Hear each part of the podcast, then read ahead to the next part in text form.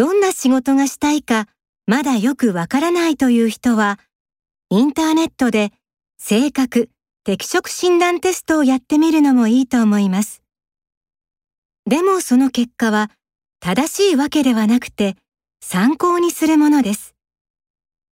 私の診断結果には、うんうん、そうだよね、と思うものもあれば、え私ってそうなの？と思うものもありましたが、え？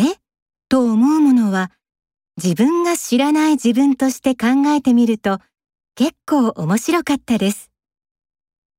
自分に向いている職業をいくつか紹介してくれるサイトもあります。実は私に向いている職業の中にデザイナーはありませんでした。私は大学の専門もデザイン関係ではありませんでした。でも、興味があったし、デザイン関係の仕事がしたいという気持ちが強かったので、必要な技術はデザインスクールに通って学びました。